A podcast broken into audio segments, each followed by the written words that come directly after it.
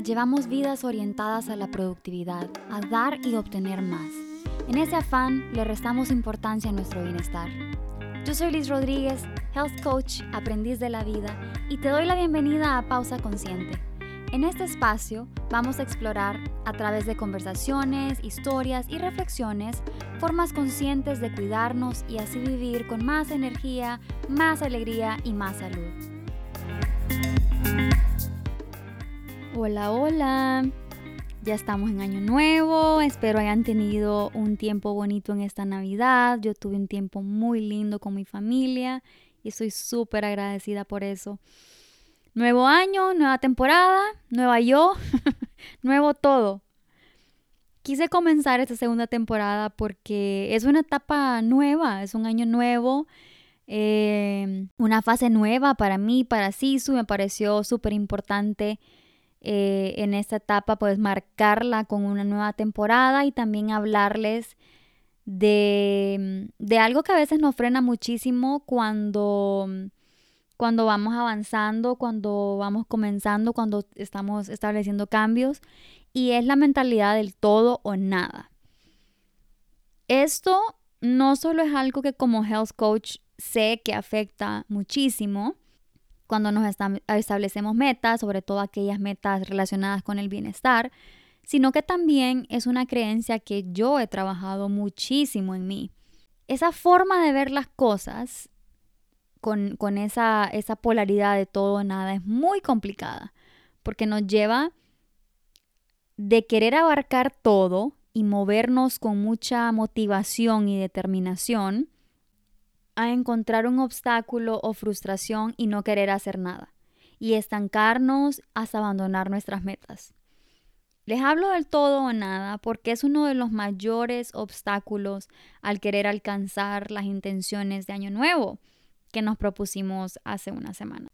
Es súper normal que comencemos animados, motivados, felices, determinados, pero si vivimos desde el perfeccionismo, es probable que la vida suceda y un día eh, ustedes saben que hay cosas que aparecen sin anunciar, que nos desvían de nuestras rutinas o que no podemos dormir bien una noche y entonces ya no nos logramos levantar temprano y entonces ya no pudimos ir al gimnasio o a caminar o a correr o nos invitaron a un cumpleaños y entonces comimos un poquito de pastel o comimos un poquito más de la cuenta o si nos propusimos leer todos los días, no leímos una semana.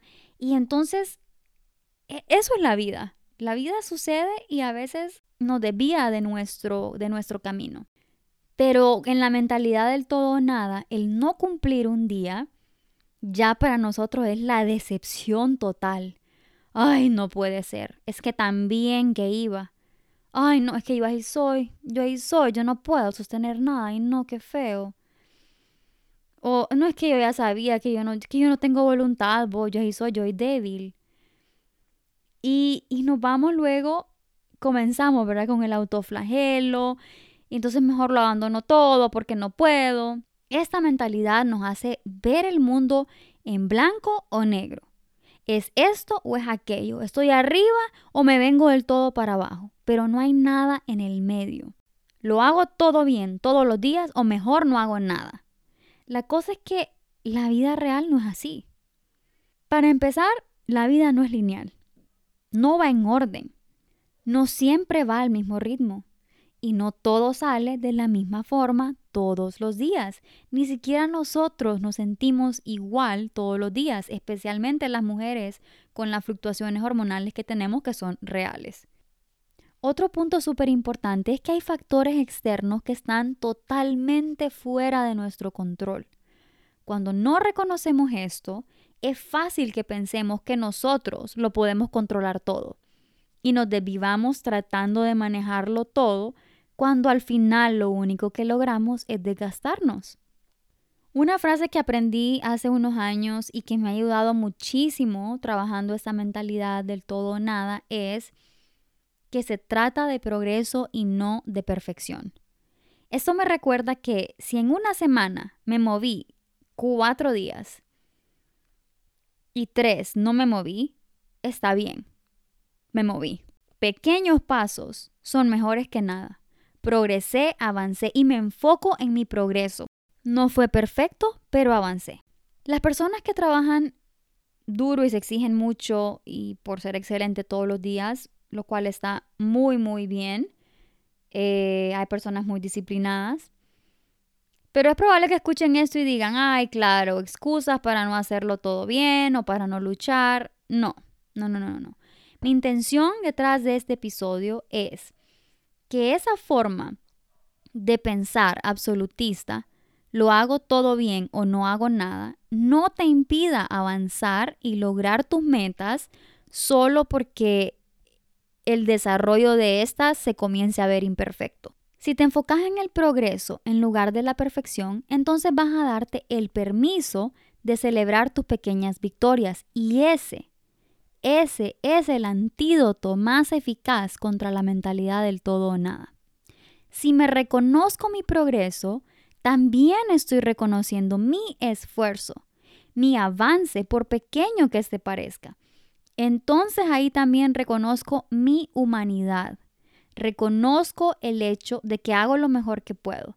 Y si retrocedo, comienzo de nuevo. Retomo mi camino por donde me quedé. No abandono la carrera.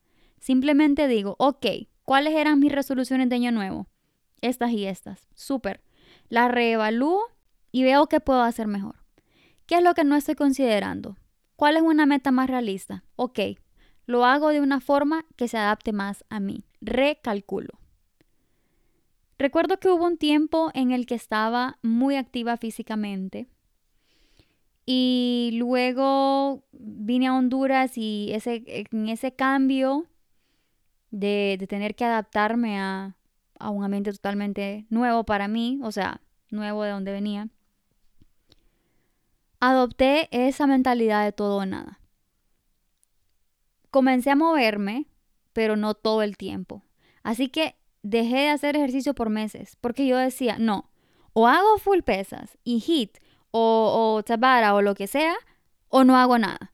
Y al final me acordé de mis propios principios y comencé a enfocarme en hacer 20 minutos diarios de yoga o de pilates. Era algo más fácil, algo que me relajaba y me hacía sentir bien. Y esto me ayudó un montón, porque entonces ya no sentía la meta de moverme todos los días como algo gigante, para lo cual a veces no tenía energía. Hay que ser sinceros, no todos los días tenemos energía para, para hacer cosas muy fuertes.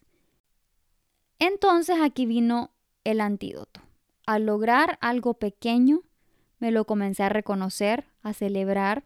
Luego fui sumándole a 25 minutos, luego a 30, luego a 40, comencé a hacer pesas, comencé a hacer hit, comencé a hacer tabata. Fue progresivo y fue muy consciente. Esa palabra, progresivo, poco a poco, eso no existía en mi vocabulario, pero es algo que ahora me digo mucho y le digo a mis clientes siempre, poco a poco porque la vida no va a nuestro ritmo.